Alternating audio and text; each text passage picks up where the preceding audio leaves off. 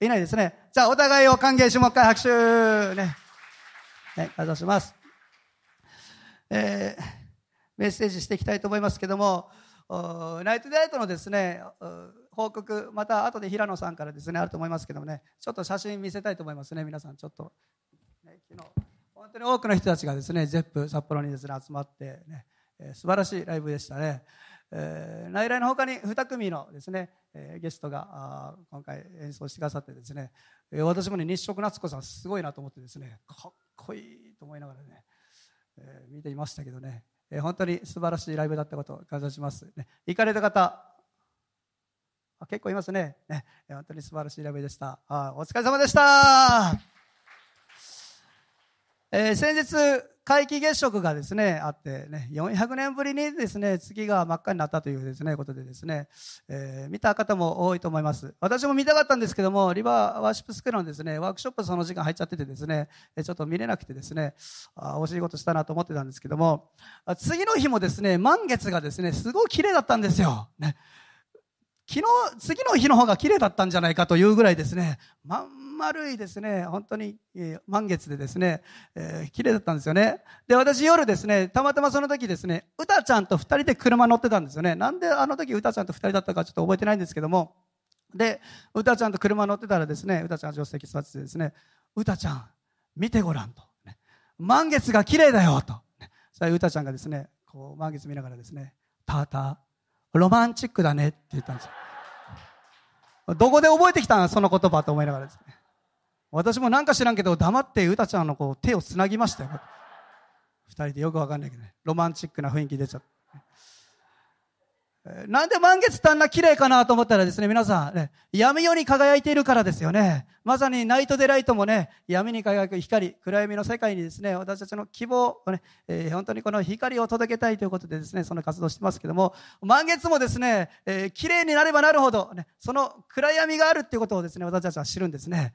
闇の中に光は輝いている。聖書の中にですね、そのような言葉が実はあるんですね。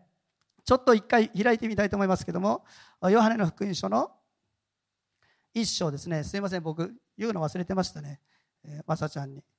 なので僕読みたいと思います。ヨハネの君書一章、五節読みたいと思います。光は闇の中に輝いている。闇はこれに打ち勝たなかった。アメン。光というのは闇の中に輝いている。闇はこれに打ち勝てない。素晴らしい言葉じゃないですか。光があったその瞬間、闇ではなくなる。闇はこれに打ち勝てなかった。というふうにですね、聖書は書いてるんです。でも実はですね、この言葉をですね、言語でよくよく見てみたら、実はこの言葉はですね、カトランバナという言葉が使われてるんですね。闇はこれに打ち勝たなかったっていうところ、カトランバナ。これどういう意味かって言ったらですね、闇はこれを理解できなかったっていう意味なんですよ。ちょっとニュアンス変わってくるわけですね。闇は光があるんだけども、それを理解できなかったという意味らしいです。だから、その次の説からですね、バプテスマのヨハネという人物が出てきて、光を明かしするものとしてですね、登場するんですね。闇がこれを理解できないから、光を明かしするものとして、ヨハネが現れたというふうにして、聖書がですね、こう続いていくんですね。闇に光は輝いている。でもその光を明かしする者たちが必要なんです。光とは何でしょうか？私たちは聖書を見てですね、それがイエス様だと信じています。アメンその光をですね、この地に輝かせていく。この暗闇の世界に輝かしていく。そのためにどうすればいいのか。私たちがイエス様の光として、イエス様の弟子として、言うてみれば小さなキリストとして、リトルキリストですね。イエス様のようにこの地で光となっていくこと。それが本当に大切なんだなということをですね、私は思わされているんですね。私たちは小さなキリスト、リトルキリストとして、光の子として、この地で輝くことができます。アメ隣に言って言ってあげましょうか。あなたはリトルキリストです。とね。ちょっと可愛らしい雰囲気出ますけどね。えー正直に育ってほしいなと私は日頃からですね、子供たちを育てながら思っています。正直なものであってほしいなとね。嘘つきになってほしくないなと思ってるわけですよ。ね、先ほどのうたちゃんとですね、私はよくこうね、じゃれ合ってるわけですね。えソファに座ってたらですね、うちゃん、歌がこう飛んでくるんですね。そうね、膝の上に。で、こう抱きしめてですね。よくわからないこの無言で見つめ合う時間というのがたまに訪れてですね、こう、ニコニコしながらですね、うーちゃんを見るわけですね。もう可愛くてしょうがないんですよね。で、ある時ですね、ソファーで私座っててですね、うーちゃんをですね、前にこう立てたんですよ。いつものようにですね、私はうーちゃんをこう、ガブって言ってですね、こう引き寄せて抱きしめようとしたんですね。そしたらうーちゃんがですね、嫌がるわけですよ。お、よがってんだ、今日と思いながらですね。ダメって言いながらですね、こう無理にやろうとしたら、ってやってるわけですよ。そんなことしても無駄だって言いながらですね、私はじゃれてるつもりだったんですけど、うーちゃん本当に嫌がっててですね、やだって言うんですよ。で、なんでよと、いつもやってるんじゃんって言ったらですね、だって、臭いんだもんって言われたぐさぐさぐさぐさぐさノコギリで心を引き、き切られるようなです、やばいなってね、正直に育っていってほしいってね、順調に育ってますよね。もうちょっとオブラート包んでくれと思いながらですね、すごい剣幕で、基本ね、いつもね、笑顔な子なんですよ。なのにですね、だって臭いんだもんってすごい剣幕で言われましたけどね。まあ、キリストの香りで私たち放っていきたいと思うんですよ。ね。時に臭いかもしれないけどね。でもまあ、子供からしたらね、おじさんって臭いもんなんですよね。でもですね、私たちは内側からですね、その香りをですね、放つことができるんですね。どんなに香水で飾って、私たちがですね、外側の香りを頑張ってしようとしてもですね、内側が汚かったら、その人から放たれていく香りというのは臭いです。それは良い香りではないんです。聖書には、キリストの香りというのがですね、書いてるんですね。私たちはキリストの香りを解き放つことができる存在。なぜなら私たちのうちにイエス様がいてくださるから。その香りがですね、私たちのうちからこう溢れ流れていくときにですね、その香りを通してですね、皆がイエス様のことを知っていくことができるんですね。アメン。リトルキリストとしてどのように生きることができるのか、何をすべきなのか、今日は二つのことをですね、一緒に分かち合っていきたいと思います。まず一つ目、リトルキリストとして生きるために何が必要なのか。一つ目は、弟子は師匠の言うことを聞くということですね。弟子は師の言うことを聞くんです。えー、私たちがイエス様の弟子ならば、死であるイエス様の言うことを聞く、言葉を聞くことが必要です。目次録のにですね、イエス様が当時あった7つの教会に送った手紙が最初に書かれているんです。7つの教会の手紙ね。で、その教会の中でですね、ほとんどの教会が何かしらの非難されているんですね。でも、まあ2つだけね、非難されてない教会があるんです。で、そのうちの一つは、もう賞賛しかされてない教会があるんですね。はい、ユースに問題です。それはどこの教会でしょう？あれ、ユースやってなかったっけな、ここまだ。やったよな。はい、はい。あれ？誰か答えてくれ。忘れた？みんな。目視録の学びやってるんですけどね、えー、正直ですね。あの、フィラデルフィア教会や。ね、ちゃんと覚えとけ。ね、フィラデルフィアの教会なんですよ。ね、フィラデルフィアの教会はですね、えー、賞賛しかされてない教会なんですね。で、この教会について聖書が何て言ってるかって言ったらですね、あなたが、イエス様が何て言ってるかって言ったらですね、あなた方は私の言葉を守り、私の名を否まなかったって書いてるんですよ。フィラデルフィアってどういう意味かって言ったら、兄弟愛っていう意味です。互いに愛し合うというのが名前になっている教会場所なんですね。教会名ってねやっぱその教会の特徴というかを表していくものになるのかなと私はなんとなく思います、ね、カナンプレイズチャーチってねいい教会じゃない名前じゃないですか、ね。えー、賛美。ね。えその名の通りですね。本当に賛美が豊かな教会だと私はすごく思っています。ね、えー、その教会の名前というのはですねやはりその特徴、DNA、本質というのを表していくのかなと思いますけども、このフィラデルフィア教会はですね、兄弟愛、愛し合う教会だったんです。私の言葉を守り、イエス様が与えてくださった言葉とは何でしょうか？イエス様が私たちに与えてくださった戒め、ルールとは何でしょうか？私が愛したように、互いに愛し合いなさい。その言葉を守っていた。その言葉を与えてくださったイエス様の名を汚さないように愛し合っていた。そのような教会がこのフィラデルフィア教会だったんですね。皆さん、イエス様は私たちに愛し合うことを語っています。えー、見言葉を開いていきたいと思いますけども、ヨハネの手紙第一、3章の16節第一ヨハネの手紙の3章の16節から19節あ、じゃあ18節だ。すいません。18節一緒に読みたいと思います。えー、第一ヨハネの手紙の3章16節から18節3、はい。キリストは私たちのためにご自分の命をお捨てになりました。それによって私たちに愛が分かったのです。ですから私たちは兄弟のために命を捨てるべきです。世の富を持ちながら兄弟が困っているのを見ても、憐れみの心を閉ざすようなものに、どうして神の愛がとどまっているでしょう。子供たちを私たちは言葉や切先だけで愛することをせず、行いと真実をもって愛そうではありませんか。アメン。行いと真実をもって愛そうではありませんか。23節も一緒に読みましょう。3、はい。神の命令とは、私たちが御子イエス・キリストの皆を信じ、キリストが命じられた通りに、私たちが互いに愛し合うことです。イエス様の命令、イエス様の戒め、イエス様が私たちに与えてくださったルール、イエス様の言葉とは、私たちが互いに愛し合うこと。愛するということはですね、簡単なことではないかもしれません。愛しやすい人もいれば愛しづらい人もいるわけです。ありますよね。人だから。性格いろいろ違います、合わない人もいるわけですよ。ね、なんか馬が合わないな。なんでかなという人もやっぱりいるわけですね。私、関西住んでた時にですね、あんまり私ね、人のこと嫌だとかですね、苦手と思ってることそもそもあんまりなくてですね、基本結構どんな人でも OK というかですね、あんまり苦にならないタイプなんですけども、あのね、一人ちょっといたんですよね。この人か、私が苦手なタイプはというね、初めて発見したわとはね、やっといたなというような人がいてですね、どんな人かって言ったらね、何かするときにですね、絶対否定的になる人なんですよ。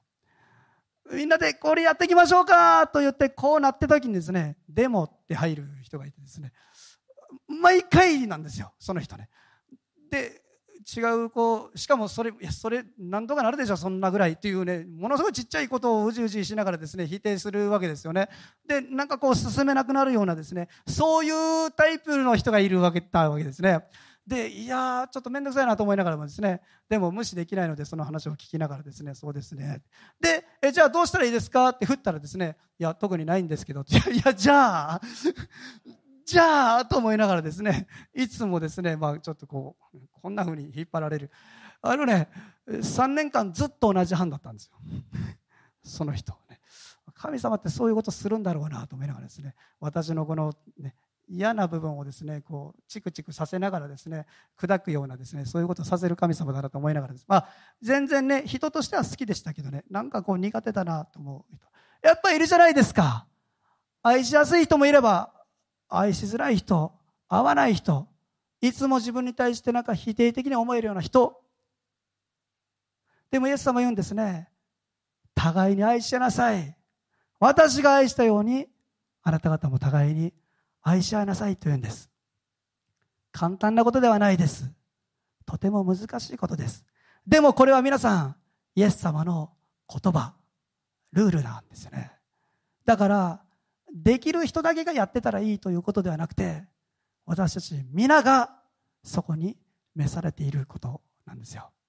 どうすればいいのかそんな力は私たちにないかもしれない。だからこそ私たちには精霊様が与えられていることを感謝します。私たちのうちにおられる主が私たちにできないことも可能にしてくださることを覚えて感謝します。ある人が言いました。争いが起こる理由というのは間があるからだって言ったんですね。どういう意味かって言ったらですね、あの人は間違ってる。あなたは間違ってるっていう間を入れるからだっていうわけですよ。間を入れるからだ。ね、だから間を取ってしまったらいいんだっていうことですね。そしたらどうなるか。あなたは違う。でもそういう違う考えもあるということでいいじゃないかということですね。お互いの違いを受け入れ合い、知り合い、同じ人なんかいないんだから、いろんな意見があるんだということでいいじゃないか。間を取ってしまったらいいといううまいこと言った人がいるんですよ。確かにそうかもしれない。私はそれぞれ神様に与えられている賜物があるし、特性があるし、方向性があるし、価値観があります。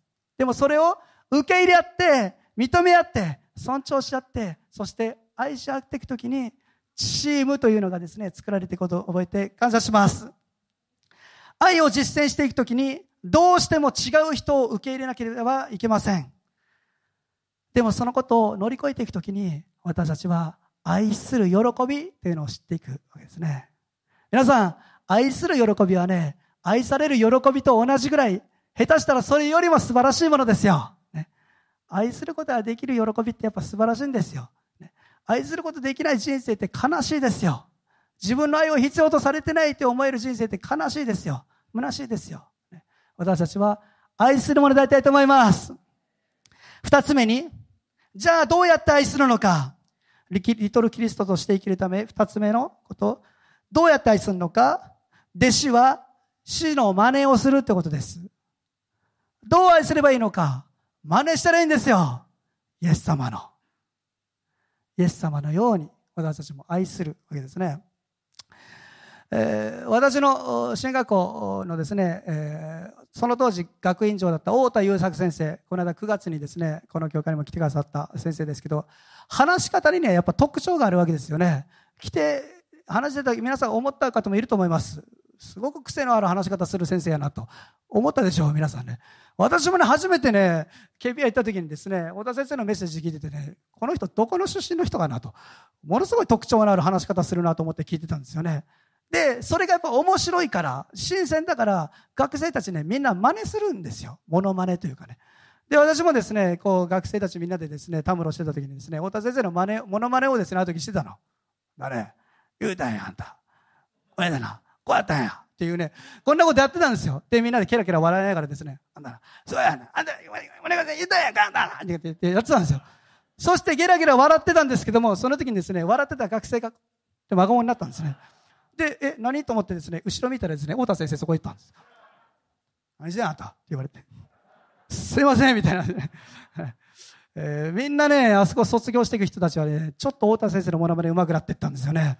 で、私のですね、先輩は特にすごい上手い人がいてですね、もう、あの、ね、九州の方にいる牧師なんですけどね、もう、モノマネという域を超えてというかですね、区別つかんぐらい上手くなってたんですよ、そのうちの太田先生の、ね。でね、その先生ね、メッセージするときね、今もね、大田先生抜けきれてないっていうかですね、モノマネやってんかなと思うぐらいです、めちゃくちゃ似てる喋り方になってるんですけども。まあ、モノマネじゃないけどね、真似をするってことはね、その人の特徴を掴んでいるってことなんですよね。それを見れば見るほど、その真似が上手くなっていくんです。イエス様を見れば見るほど、イエス様の真似、イエス様のように生きることが私たちはできるようになっていくわけですよね。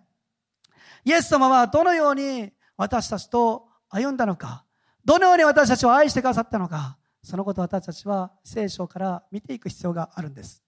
三つのことを考えたいと思います。まず一つ目に、愛するときに必要なのは、まず時間です。時間。時間を共に過ごすことですね。イエス様は、天の栄光を捨てて、この地に来てくださって、赤ん坊から始めてくださって。思わないですか皆さん。なぜわざわざ赤ん坊から始めたかなと。30歳のあの時のバリバリの姿で来てね、はあ、現れてですね、やあ、やったらですね、わーってなるじゃないですか。なぜそんな地道なところから始めたかなと。30年間何してたんですかっていう話になるじゃないですか。何してたんでしょうか、30年。一緒にいたんですよ。共に歩んだ。インマヌエルなる方、神が共におられるということを表す方、イエス様はそのことを示すために、この地に来てくださって、時間を共に過ごしてくださった。皆さん、愛は時間です。愛は時間を共に共有していくことなんです。ただ同じ空間にいればいるっていうことじゃないんですね。昔、私はこの話したことあるかもしれないですけども、結婚したばっかりの時にですね、えー、私はなめこ栽培というですね、アプリにハマった時があってですね、あの、ひたすらなめこを育てていくっていうしょうもないアプリをですね、ずっと携帯でやってた時あったんですよ。ね、で、妻の話をですね、こうね、空耳というか、まあ、なんかこうね、うちょっと適当に聞いてたんですよね。話しかけて一生懸命ね。で、あ、そうなんや、つって、ね。なめこをこう栽培してますからね、私ね、一生懸命ね。なめこ取ってた時に、収穫してた時にですね、ずっと話しかけてたんですよ。うん。うん。って言ったらですね、妻がですね、一言、ね、捨て台詞を言ってですね、去ってったんですけどね、一緒にいるのに一緒にいないねって言われて、ぐさぐさぐさぐさって、ね、ノコギリで心を引き切られる。いや、そうですよ。ただ同じ空間にいれば一緒にいるってことじゃない。心を合わせていく。時間を共有していく。それが皆さん、愛なんですね。私たちも共に時間を使う必要があります。喜ぶ者と共に喜び、悲しむ者と共に悲しむ。時間を持って愛を示していきましょう。二つ目に、イエス様はどのように私たちに愛を示したか、言葉ですね。愛するときに必要なのは言葉です。人間だけが言葉を持って相手を生かすことも殺すこともできます。言葉の生き物なんですね。言葉を持って人を死に追いやめることができるのは人間だけです。あの時言われたその一言が私の人生を狂わしてしまった。あの時言われたあの一言が私の歯車を狂わしてしまった。そして苦しんで苦しんで自分で自ら命を絶っていく人たちが年間たくさんいるわけです。逆言うと、あの時の一言によって私の人生はもう一度立ち上る立ち上がることができた。あの一言によって助けられた。あの一言によって私はもう一回希望を持つことができた。皆さん、それができるのはね、私たち人間だけです。イエス様は言葉を持っていつも人を励ましていたんですね。あなたの信仰があなたを癒したんだよ。イエス様が癒したけども、あなたの信仰があなたを癒したんだよ。いつも私たちの内側から引き立たせるような、そのような言葉を持って、愛を持って示してくださった。皆さん、言葉はね、大事ですよ。あめ私もですね、歌ちゃんにね、臭いって言われたんですよ。ね。傷ついた私にですね、歌ちゃんが見てですね、そっと寄り添ってくれて、でも好きだから、でも好きだからね、とね、一言言ってくれた時にですね、救われた気持ちになるわけです。好きだけど臭いよりね、臭いけど好きの方がいいでしょ。同じ言葉でもね、ちょっとニュアンス違うわけですよね。救われた気持ちがあるわけですよね。これがね、塩気のある言葉だなと。ね、上げて落とす、あ、下げて落とす、あ、下げてあげるか。ね、上げて落とすじゃないですけどね、下げてあげるみたいなね。それが本当に大切だなと思いますよ、皆さんね。言葉を持ってですね、私たちは愛を伝えていくものでありたいと思います。相手のいい部分を引き出していきましょう。ね。お互いの素晴らしい賜物が溢れています。それをですね、え褒めて褒めて褒めちぎってですね、そして引き出させていただきたいと思います。そして三つ目最後。私たちは行動を持って愛を示していく。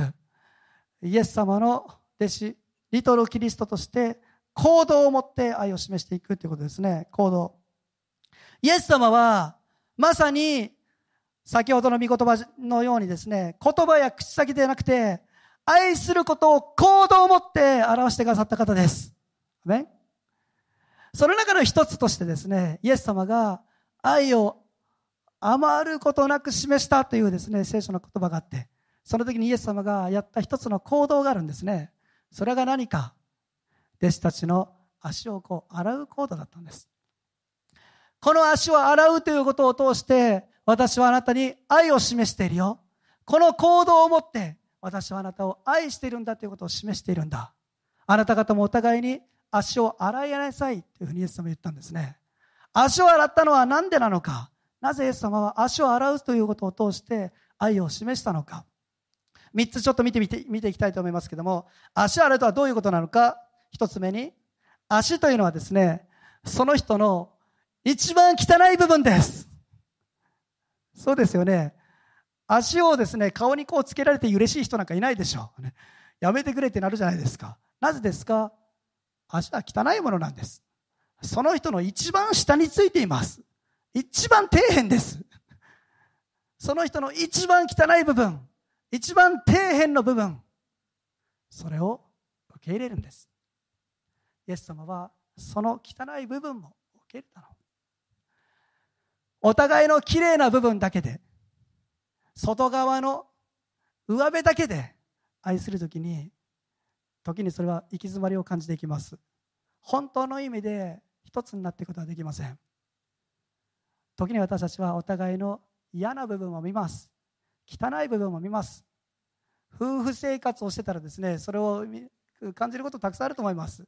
私もですけども、多分私の妻はもっと感じてるでしょうね。この人どうなんやと、ねえー、汚い部分いっぱい見るわけです。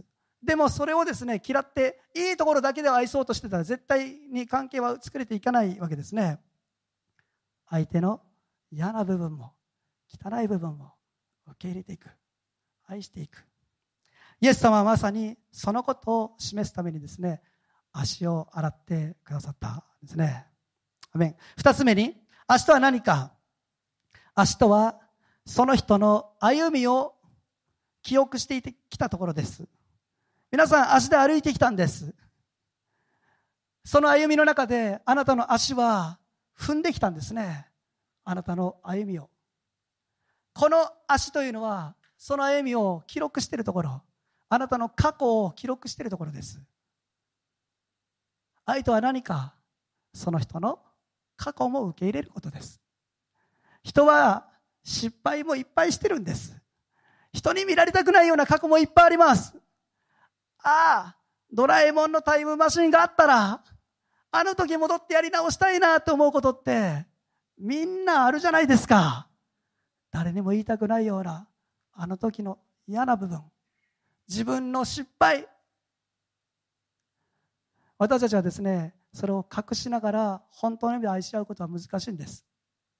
愛というのはその人のそれまでの歩み過去の失敗どんなものも受け入れそして愛することなんですね。イエス様は私たちの失敗私たちが訂正したいやり直したいと思う過ちそれらをすべて知った上で完全に知り尽くした上で私たちのことを受け入れてくださいました。アメ三つ目、足洗うとはどういうことか。足とはその人を立たせるものです。皆さん足で立ってるんです。足というのはその人を立たせるもの。その人のプライド、その人の尊厳。その尊厳、プライドを私たちは受け入れ合うっていうことなんですね。人というのはみんなプライドがあります。譲れない部分があるんです。だからぶつかるんです。だから衝突します。愛というのは、そんな自分のプライドを脇に置いて、そして砕かれた心を持って人に仕えていくことです。自分にとって意味のあることを考えるよりも、相手にとって意味のあることを考えること。これがイエス様が私たちに示してくださった愛なんですね。ピアノ弾いてもらっていいですか？イエス様が示してくださった愛。私たちは思うんです。そんなのは無理じゃないかって。先ほども言いましたけども、私たちの力ではそんなことはできない。それは理想だ。でもね、イエス様は無理なことを私たちに言わないんですよ。できないことを押し付けるような方じゃないの。できると思うから私たちに語ってるんです。なぜそう思ったか私はあなた方に与えてるものがあるじゃないか。精霊様を与えてくださった。その方が私たちのうちにおられて、私たちのうちで働いてくださるときに、私たちは自分でできなかったこともできるようになっていくんだよ。だから私はあえてあなた方にチャレンジするんだ。この言葉を守りなさい。この言葉を実行していきなさい。私が愛したように、互いに愛し合いなさい。それを私たちにですね、チャレンジしてくださるんですね。先日私は大阪の教会に奉仕時に行きました。韓国系の教会でですね、えー、まあ、素晴らしい、ね、祝福されたあ教会でしたけどもそこにですね一人のですね、えー、飲食店の店長社長さんがですね来られて、まあ、その教会の教会メンバーだったんですね。で来られてちょっと写真出してもらっていいですか？この方は、ね、結構いかつい感じの、ね、人なんですけどもこの人一時期ねニュースに出た人なんですよ。ちょっと話題になったの、ね、大阪の難波というところでですねカニ源っていうね和食のカニとかがあって食べれるね飲食でやってるそういう社長さんなんですね。なんでニュースになったか実はですねある事件が起こったんですね。ある時ちょっと写真出してもらっていいですか？えこのカニ源のですねもう社長さんが百何十万も出してですね、えー、かけて作ったこのカニのオブジェがですね。あの逃げてる2人いるでしょ。20代の若者たちにですねこうバーンって倒されて酔っ払ってたの。コロナ禍でむしゃくしゃしてですね、お酒飲んでですね、こなんだこのカニって言ってですね、バーンって倒してですね、逃げてったその若者たちによって破壊されるということが起こったんです。このカニのオブジェを見ながらですね、まあ、コロナ禍で経営大変だったそんな中でもですねその社長さんはこの紙のオブジェを見ながらですねよし今日も頑張ろうと、頑張っていたその矢先にですねこれが破壊されるということが起こってねただでさえ落ち込んでいるのにれ壊されてねもうすっごい落ち込んだんですよ。やってられない気持ちになって腹立つし何してくれてるんだと思って。でもこの防犯カメラのですね写真に映ったあの、まあ、映像に映ってたこともですね知ってですねこの2人組のですね青年21歳22歳ぐらいのですね青年がですね、えー、後日その店にですね謝罪しに来たんですね親と一緒に。その時ですね社長さんはですね、えー、その彼らをですね許してあげたそうです。いいよ。しょうがない。むしゃくしゃしてたでしょ。でもそれでこの話は終わらないんですね。なぜこの社長さんがニュースになってか。この若者たちをですねお店で働かせてあげたんです。バイトとして役取ってあげて。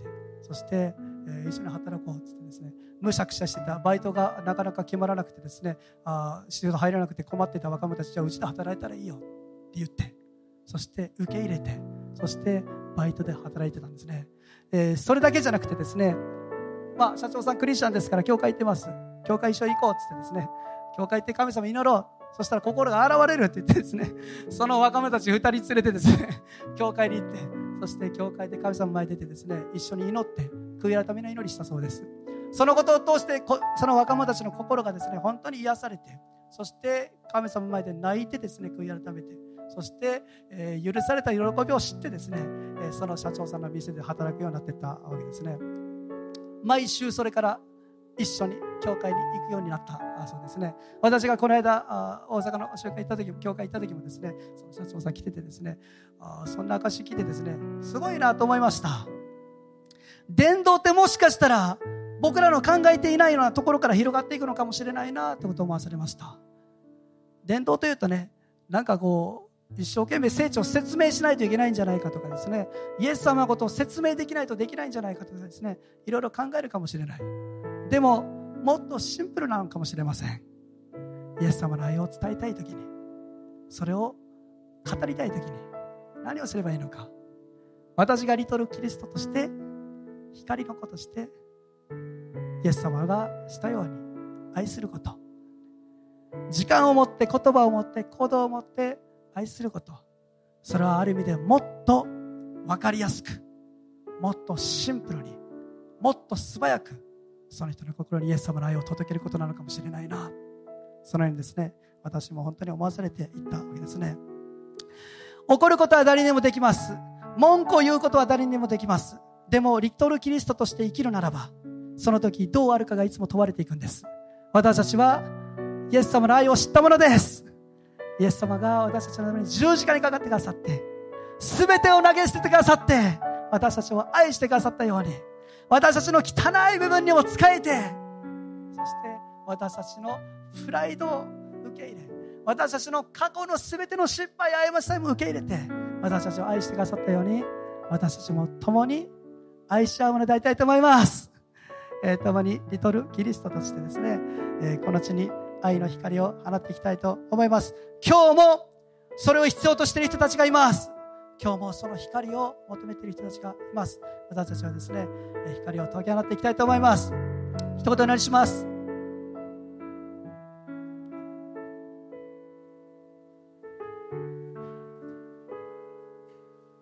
天のお父さん感謝します。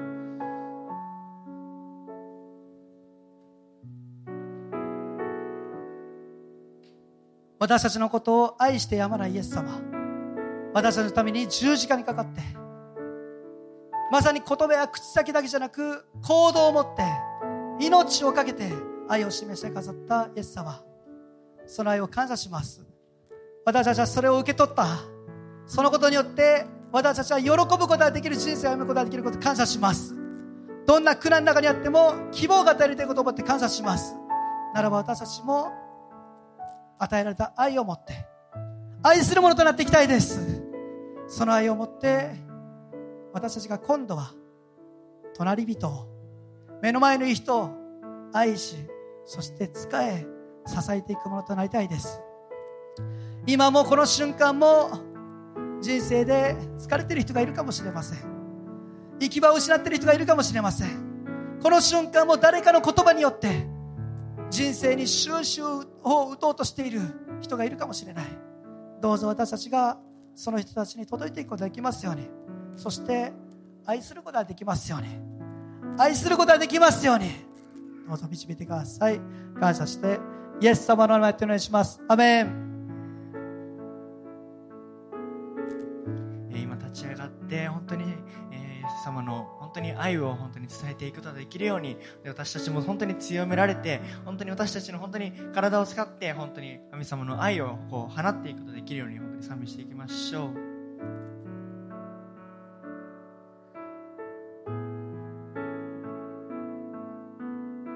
どうか？どうか？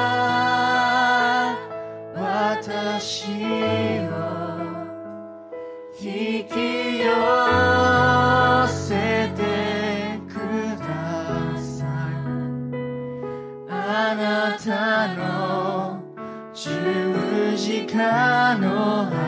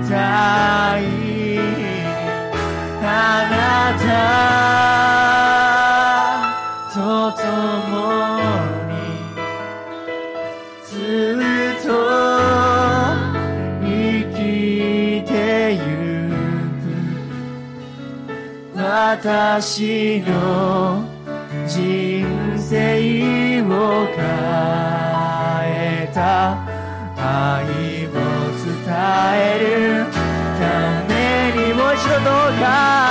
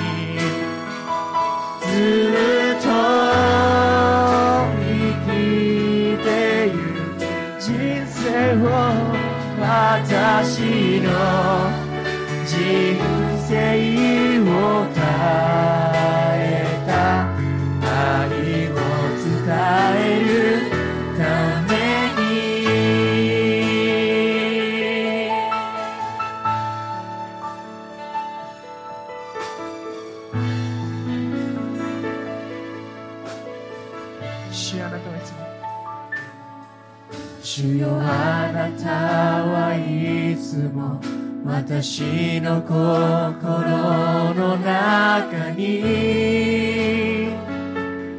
今ひとときも離れることなくこの心に。あなたが私 day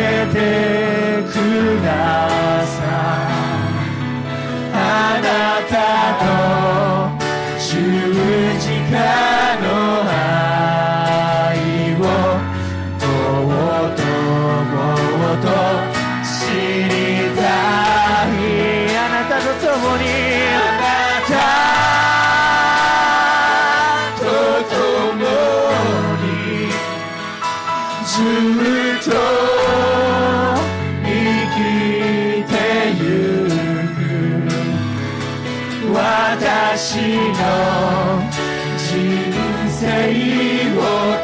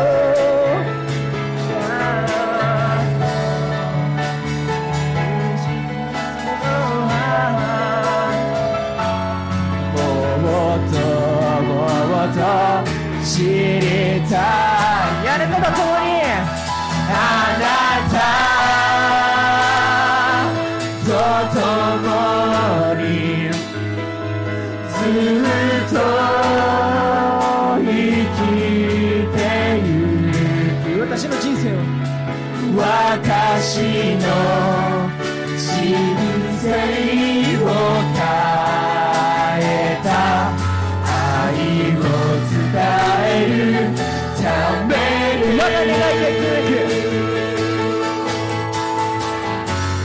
我が願いでなく御心だけを。御心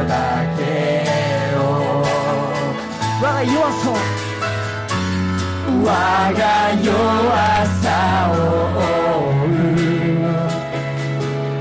神の力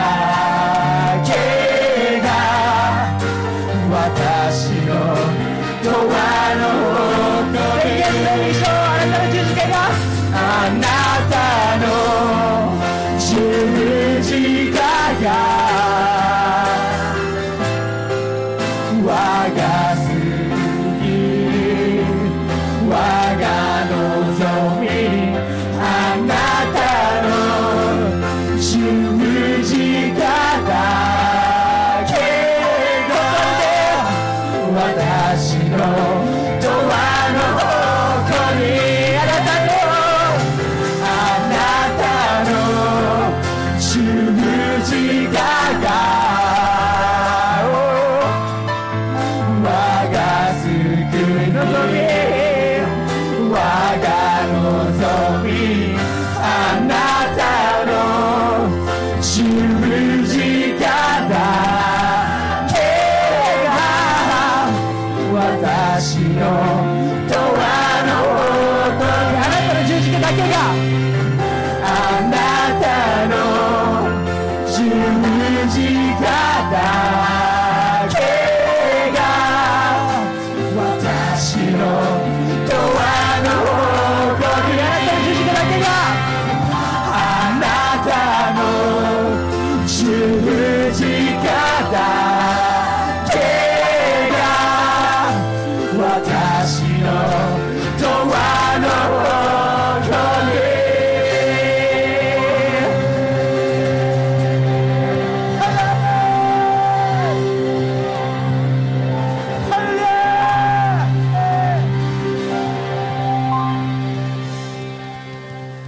します。両手を天に差し伸ばし一人一人主から祝福受けていきましょう。